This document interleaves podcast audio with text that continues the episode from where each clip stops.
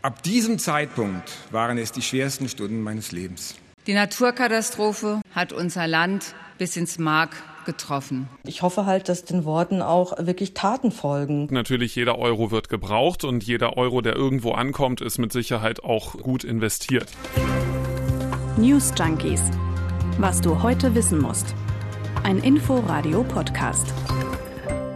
Wenn du 16 Jahre lang Bundeskanzlerin bist, dann hast du in deinem Berufsleben wahrscheinlich viel wirklich katastrophale Situationen erlebt, gesehen, daran teilgenommen. Und trotzdem glaube ich, das, was Angela Merkel jetzt in ihrem eigenen Land, in Deutschland, heute wieder zu sehen bekommen hat, hautnah, das hat die auch noch nicht oft erlebt. Sie war im Ahrtal rund um den Fluss Ahr, eine von den Regionen, die so krass zerstört worden sind. Wir verbinden die irgendwie mit eingestürzten Häusern, mit Schlammmassen, mit Ortschaften, die irgendwie keine Ortschaften mehr sind. Ja, sieben Wochen ist diese Flutkatastrophe jetzt her. Der Katastrophenhilfeeinsatz der Bundeswehr, der wurde in dieser Woche beendet. Und wir wollen uns heute mal damit beschäftigen, wie es denn dort jetzt aussieht. Wie geht es den Menschen heute in den Flutgebieten? Darüber wollen wir mit unserem Kollegen Joachim Wuhlkop aus Rheinland-Pfalz sprechen. Weil wir gemerkt haben, wir wissen gar nicht so genau, wie es da gerade aussieht. Das ist gerade mal sieben Wochen her und irgendwie schon wieder so komplett von der Agenda verschwunden. Wir wollen außerdem mal nachgucken, wie die Menschen unterstützt werden, denn darauf kommt es jetzt ja an. Also welche finanziellen Hilfen sind geplant und vor allem, wann kommen die? Wie kommen die schon an? Und dann wurde natürlich auch viel darüber gesprochen, dass einfach zu spät gewarnt wurde. Wie sieht das aus? Also gibt es mittlerweile da Änderungen? Sieben Wochen nach der Flut, was hat sich seitdem getan? Wie geht's weiter? Das ist die Frage, mit der wir uns heute beschäftigen bei den News Junkies am Freitag, den 3. September. Und wir, das sind Konrad Spremberg und Leonie Schwarzer. Hi. Tagchen. Die Naturkatastrophe vom 14. auf den 15. Juli hat unser Land bis ins Mark getroffen. Die vielen Schicksale gehen mir nicht mehr aus dem Kopf. Die Hilfsbereitschaft von Tausenden, die gleichsam vom ersten Augenblick an Hilfe geleistet haben, ist überwältigend. Ein Wunder inmitten unfasslichen Leids. Wir hören hier die Ministerpräsidentin von Rheinland-Pfalz, Malu Dreyer. Vorgestern, also am Mittwoch, da wurde auf dem Nürburgring mit einem Staatsakt den Opfern der Flutkatastrophe im Ahrtal gedacht. Dabei waren etwa 1000 Menschen, unter anderem auch die Angehörigen der Todesopfer. Ich fand vor allem deswegen war das eine sehr bewegende Veranstaltung. Mir ist besonders in Erinnerung geblieben von den Videos, die es von da gibt, Wilfried Laufer. Ein Mann, der wie alle anderen von den Fluten erstmal komplett überrascht worden ist und dann sofort denkt, fuck, wo ist mein Vater? Ist er zu Hause? Er kann ihn nicht erreichen. Ab diesem Zeitpunkt waren es die schwersten Stunden meines Lebens. Die Ungewissheit, die Angst, die Sorge um meinen Vater, ob er das wohl überlebt, ihm nicht helfen zu können, völlig hilflos zu sein und nur zu warten. Erst am nächsten Tag ist er dann wieder in das Dorf gekommen, wo sein Vater wohnt. Das war ziemlich zerstört. Er ist durch die Wassermassen in dieses Haus rein, was noch irgendwie stand, und hat überall gesucht. Ich suchte in jeder Ecke des Hauses, ich suchte in jeder Etage des Hauses, aber ich fand ihn nicht mehr. In diesem Moment war mir klar, dass mein Vater ertrunken ist und von den Fluten weggespült wurde. Drei Tage später wurde mein Vater 25 Kilometer abwärts gefunden. Wilfried Laufer spricht über seinen Vater Bodo Günther Laufer beim Staatsakt bei der Gedenkveranstaltung für die Flutopfer in Westdeutschland. Und wir wollen ja heute darüber sprechen, wie sieht es denn jetzt aus in den betroffenen Gebieten, zum Beispiel im Ahrtal. Wir beide, Konrad und ich, wir waren beide nicht in den Flutgebieten. Wir kommen ja hier aus Berlin. Und wir haben darum heute jemanden gefragt, der sich da gut auskennt, der die letzten Wochen auch selbst im besonders betroffenen Ahrtal unterwegs war und das ist ein Kollege aus dem SWR-Studio Koblenz, Joachim Wulkop. Hallo, grüß Hallo. dich. Kurz nach der Flut war in den Gebieten ja ziemlich sofort die Hölle los, weil so viele Helfer und Helferinnen gekommen sind. Profis einerseits vom THW, von der Feuerwehr, auch viele Privatleute andererseits. Wie viel ruhiger ist es denn seitdem geworden inzwischen? Also es ist tatsächlich deutlich ruhiger geworden und manche würden sagen zu ruhig, denn es gibt jetzt äh, schon die große Angst, dass diese ganze, ich sag's jetzt mal Helferflut, ähm, doch sehr stark abebbt. Wir haben ähm, unter anderem mit äh, Leuten gesprochen, die diese Helfer ähm, von außerhalb jetzt mit einem Shuttle in das Flutgebiet reinfahren und äh, die sagen, es werden pro Tag etwa 300 Leute weniger, die insgesamt da rein transportiert werden. Ähm, wenn man dieser Rechnung folgen würde, dann wäre in drei Wochen niemand mehr da, der wirklich helfen würde. Und das ist natürlich eine ganz, ganz große Angst der Leute da vor Ort, äh, dass ja, ne, solange der Medienzirkus und der ganze andere äh, Zirkus drumherum funktioniert, dass die Leute da kommen und sobald eben dieses erste Interesse so ein bisschen abgeebbt ist, dass dann entsprechend auch die privaten Helfer fehlen. Und das wäre ein echtes großes Riesenproblem. Ja, und diese privaten Helfer und Helferinnen, die haben sich ja am Anfang teilweise Urlaub genommen, äh, um in die Orte zu fahren.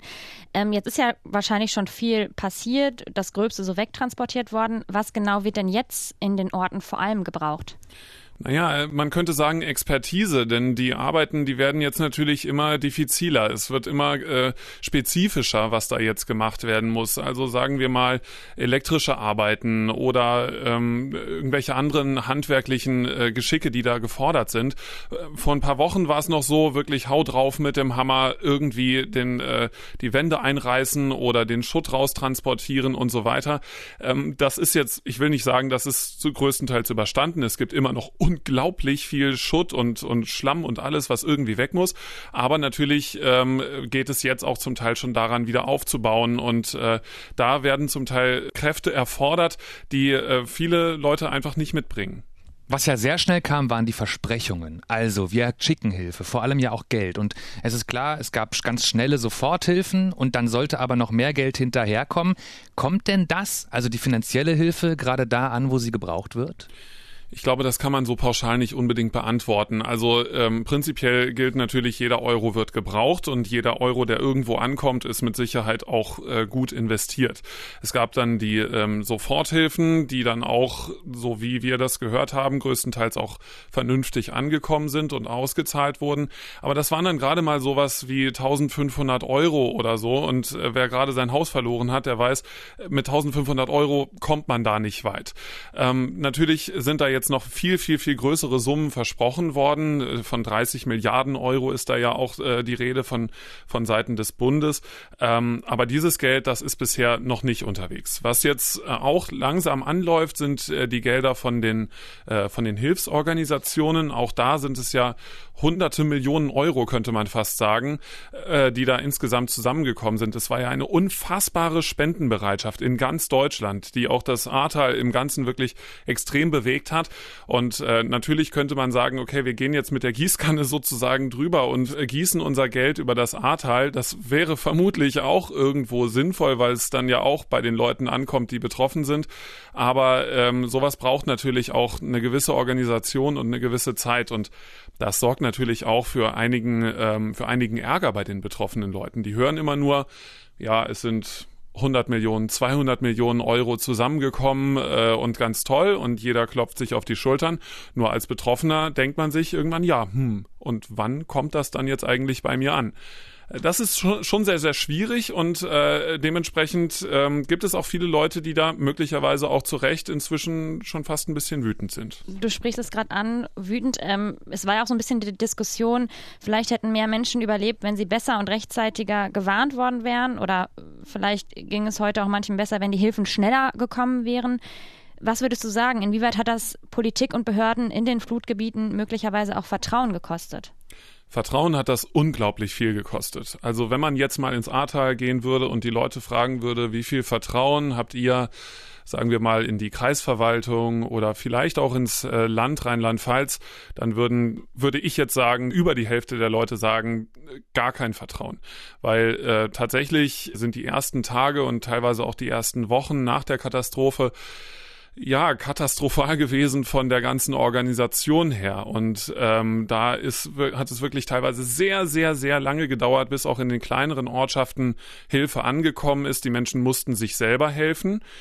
Ich würde jetzt nicht per se sagen, dass das äh, die Schuld von irgendwem ist. Ich glaube, so eine Katastrophe hatten wir in ganz Deutschland noch nie. Es gibt keine Blaupause dafür. Trotz allem, als Betroffener denkt man, ich will eigentlich nur Hilfe haben. Ich brauche diese Hilfe jetzt und ich bekomme sie nicht. Und ähm, natürlich gibt es da den Anspruch dann auch an die Politik und äh, an die an die Verwaltungen, dass die irgendwann mal mit dieser Hilfe um die Ecke kommen. Und je länger das dauert, desto mehr Vertrauen geht natürlich auch verloren. Hinzu Hinzu kommt auch äh, die Frage, die du gerade auch schon angesprochen hast, äh, die Frage nach der rechtzeitigen Warnung. Das ist etwas, was jetzt gerade sehr, sehr intensiv diskutiert wird und was auch nicht nur in den Medien oder äh, meinetwegen irgendwo an der Straßenecke diskutiert wird, sondern wo ja auch die Staatsanwaltschaft hinterher ist, nämlich in der Frage, wurde rechtzeitig gewarnt, wurde alles getan, um eine solche mögliche Katastrophe zu verhindern.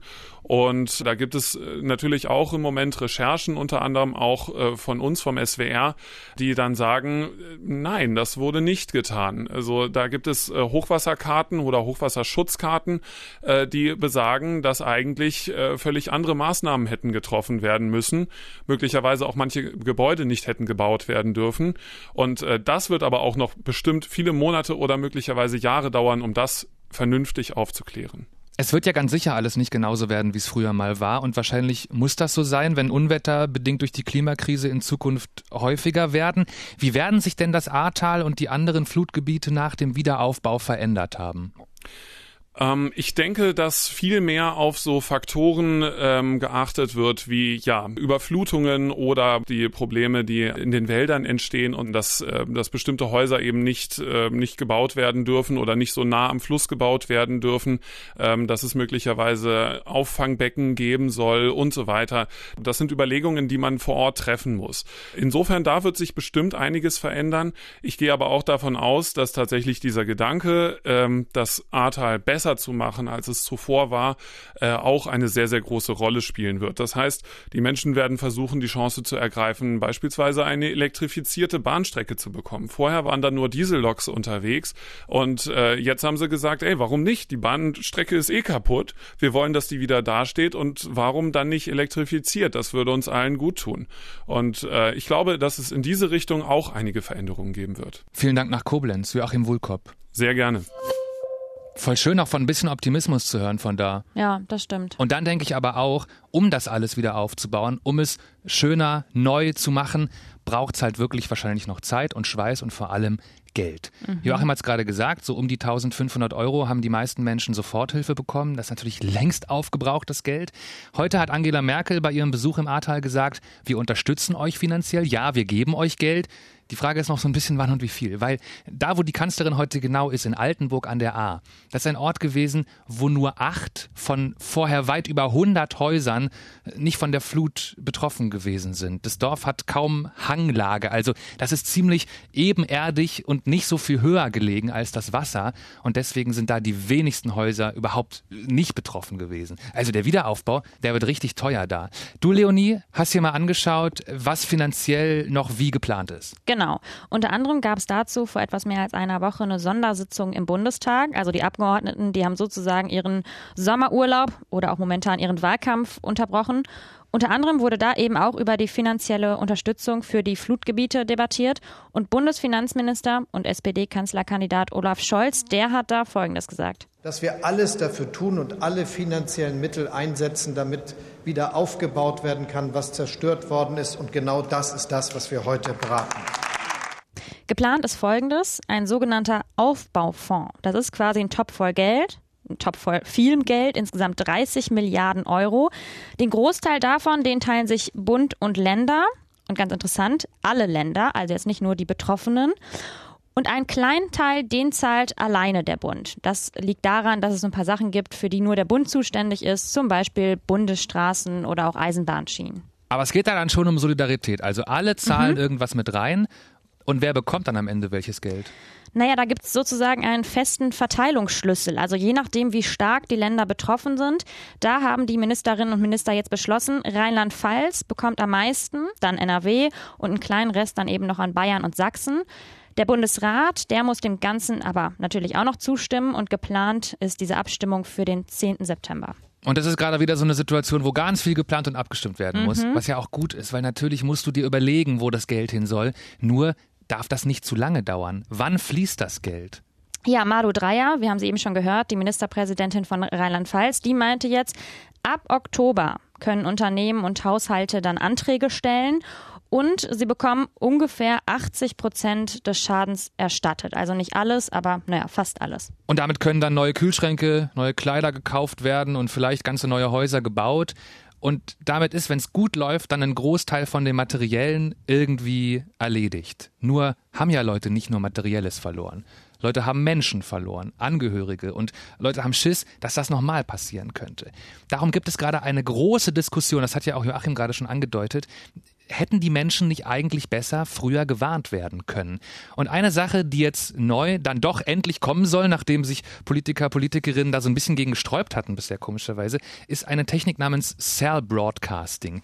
Das ist ganz ähnlich wie SMS und dann irgendwie doch ganz anders. Also jedes Handy, egal ob ganz alt oder ganz neu, was es heute gibt, kann eigentlich Cell Broadcasting. Die Idee ist, du musst von niemandem die Nummer kennen. Du musst einfach nur an den Funkmast, in dem diese Handys drin hängen, eine Nachricht schicken und der verteilt die an alle Handys drumrum. Das bedeutet, es muss nur noch einen funktionierenden Funkmast geben und dann können die eine Warnmeldung auf ihre Telefone bekommen. Die wird dann auch je nach Warnstufe sofort super gut sichtbar angezeigt, kann sogar noch ein Sound abgespielt werden dazu oder so. Und das ist technisch eine sehr simple, eigentlich uralte Technologie, die aber, weil sie überall funktioniert und weil sie datenschutzmäßig und so weiter komplett unproblematisch ist, in anderen Ländern längst Standard ist. In Deutschland bisher irgendwie nicht gewesen. Und jetzt endlich sieht es so aus, als käme das bald, mal gucken, wann genau, auch bei uns. Das heißt, wenn Internet oder Mobilfunknetz weg sind, solange noch ein Mast steht, wird das noch funktionieren? Also ein Mobilfunknetz, in das mhm. du eingewählt bist, brauchst du, aber zum Beispiel Internetzugang oder so alles nicht mehr nötig. Okay. Das, was du jetzt erklärt hast, ist so ein bisschen der moderne Weg mhm. oder relativ moderne Weg. Ja. Aber dann gab es ja auch Diskussionen um äh, die Reaktivierung der guten alten Sirenen. Denn wenn eben kein Mast mehr steht, also nicht, auch nicht mehr der eine, wenn Handy und Mobilfunknetz also komplett versagen, dann sind natürlich Sirenen nach wie vor praktisch. Und jetzt ist es so, dass nur in einigen Gemeinden per Sirene vor der Flut gewarnt wurde und deswegen soll jetzt eben auch wieder stärker auf Sirenen gesetzt werden. Und dazu muss man aber sagen, was ich ganz interessant finde, es wurde tatsächlich schon vor der Flutkatastrophe ins Rollen gebracht, so eine Art Fördersystem für Sirenen. Und zwar gibt's Geld, das stellt der Bund sozusagen zur Verfügung und da können sich Länder und Kommunen bedienen, um ihr Sirenennetz wieder auszubauen. So ein bisschen wieder der Schritt zurück in die analoge Welt. Okay, du hast ja gerade gesagt, das wurde schon vor der aktuellen Flut wieder angestoßen, das Thema. Mhm. Ja, gut, wurde das. Aber weißt du warum? Halt wegen diesem Warntag, der so schief gelaufen war. Das war doch der Termin, wo Deutschland mal alle seine Wahlsysteme testen wollte. Sirenen, Warn-Apps, alles Mögliche, was dafür gedacht ist, Menschen vor Katastrophen zu warnen. Und es war wirklich ein so großer Fail, dass die dann angefangen haben, in die Richtung zu denken. Aber man kann dann sagen, ja, cool, ihr habt das schon vor der äh, Flut angefangen. Ich habe viele Leute gehört, die eher im Gegenteil argumentiert haben. Das hätte doch längst alles geritzt gesetzt sein müssen. Ja. Ihr hättet doch schon viel weiter sein müssen, um genau eine Katastrophe wie diese Flut zu entschärfen. Und das hat gerade nicht funktioniert. Ja, ich meine, der Warntag, der war im letzten September die Flut jetzt im Juli, da hätte ja durchaus in der Zwischenzeit schon einiges passieren können. Hätte, ich habe mir Pressekonferenzen angeguckt, wo genau das Thema war. Ich habe sehr viele ausweichende Antworten von Politikern und Politikerinnen gehört. Das auf der politischen Ebene. Ich persönlich habe mich aber mittlerweile schon ein bisschen ausgestattet mit einem kleinen privaten Warnsystem. Immerhin habe ich mir nämlich die Nina Warn-App auf mein Handy geladen. Ich habe sogar drei Warn-Apps inzwischen. Ich denke mir viel hilft. Ja, ja, auf jeden genau. Fall. Ja, ist so. So, jetzt reden wir den ganzen Tag über die Fluten in Deutschland. Und weißt du, was mir dabei die ganze Zeit durch den Kopf geht schon? Wie normal das inzwischen ist. Ja, das stimmt. Und eigentlich waren ja Klimaforscherinnen und Klimaforscher schon lange. Extremwetter oder Extremwetterereignisse, die werden häufiger. Wir müssen uns auf sowas regelmäßig einstellen. Und ich habe das Gefühl, wir sind ja an diesem Punkt längst angekommen. Ja, da, wo irgendwie das häufiger passiert als früher und man sich denkt, okay, das ist irgendwie eine neue Normalität geworden. Darum finde ich, lass uns trotzdem noch kurz die Lage in den USA angucken. Da gab es ja den schweren Hurricane Ida und anschließend stundenlange Unwetter. Auch da übrigens haben die Wetterdienste gewarnt frühzeitig und trotzdem waren alle überrascht, wie heftig es am Ende geworden ist. Die New Yorker Gouverneurin äh, Kathy Hochul hat an die acht Millionen Leute in ihrer Stadt appelliert. Stay home, New Yorkers, stay home. Stay home, bleibt zu Hause. Die Opferzahlen im Moment in den Bundesstaaten New Jersey, Pennsylvania und New York sind laut Polizei über 40 Menschen gestorben. Und in der riesigen Stadt New York City, da sind die Bergungsarbeiten besonders mühsam. Und wir haben sie wahrscheinlich alle schon gesehen. Die Bilder, die durchs Internet gehen, die sind sehr, sehr beängstigend. Und dann aber ja auch Bilder, die ich gefühlt so ähnlich schon inzwischen von anderen Unwettern, bloß aus diesem Jahr kenne. U-Bahnhöfe, die rasend schnell mit Wasser volllaufen, Autos, die durch die Gegend schwimmen. Aber wie ist die Lage im Moment in New York? Und das soll uns am besten wieder eine sagen, die selbst da ist und das alles mit eigenen Augen sieht. Und hier hören wir unsere Korrespondentin Antje Passenheim. Bis zum Abend waren die Rettungskräfte hier im Einsatz. Überall Sirenen, abgesperrte Straßen, Blaulicht. Die meisten Opfer in New York wurden aus überfluteten Souterrainwohnungen geborgen, unter ihnen auch ein zweijähriger Junge mit seinen Eltern. Für andere ist ihr Auto zur tödlichen Falle geworden, als dieser Sturzregen hier am Mittwoch über die Stadt hereingebrochen ist. Besonders betroffen waren die Stadtteile Brooklyn, Queens und Staten Island. Die Polizei hat mit Blaulicht große Highways abgesperrt, auf denen Autofahrer in Panik ihre Wagen zurückgelassen hatten und die sie nun abholen mussten. Inzwischen ist das meiste Wasser wieder abgeflossen, aber es bleibt dabei. Noch nie vorher sind in New York so heftige Regengüsse gemeldet worden. Der nationale Wetterdienst sagt, er hatte Schwierigkeiten, die Dimensionen des Niederschlags farblich auf seinen Karten darzustellen. Und er hat zum ersten Mal einen Sturzflutnotfall für New York und Umgebung erklärt. Bis zum Abend sind die meisten U-Bahnen und Busse dann wieder gefahren. Der Betrieb in der Stadt hat sich wieder normaler angefühlt. Aber viele Menschen haben Angst vor der nächsten Flut. Das war das zweite heftige Unwetter innerhalb von 14 Tagen hier in New York und das hat die Debatte um die Klimakrise wieder angefacht. Und das verbindet ja auch die Menschen in New York wieder mit denen im Ahrtal. Sie wissen, sie haben es erstmal überstanden. Aber wenn jetzt wieder aufgebaut wird, dann muss man das nächste Unwetter eigentlich schon mitdenken im Kopf. Und deswegen finden wir es auch so wichtig, darüber zu sprechen und haben uns genau das Thema heute in den News Junkies vorgenommen. Und das machen wir auch weiterhin, nehmen uns die Themen vor, die wir wichtig finden. Wenn ihr alle neuen Folgen nicht verpassen wollt, dann abonniert unseren Podcast. News Junkies gibt es auf allen Podcast-Plattformen eigentlich zum Abonnieren. Und Feedback nehmen wir gerne an newsjunkies.inforadio.de. Tschüss. Schönes Wochenende. News Junkies. Was du heute wissen musst. Ein Podcast von Inforadio. Wir lieben das Warum.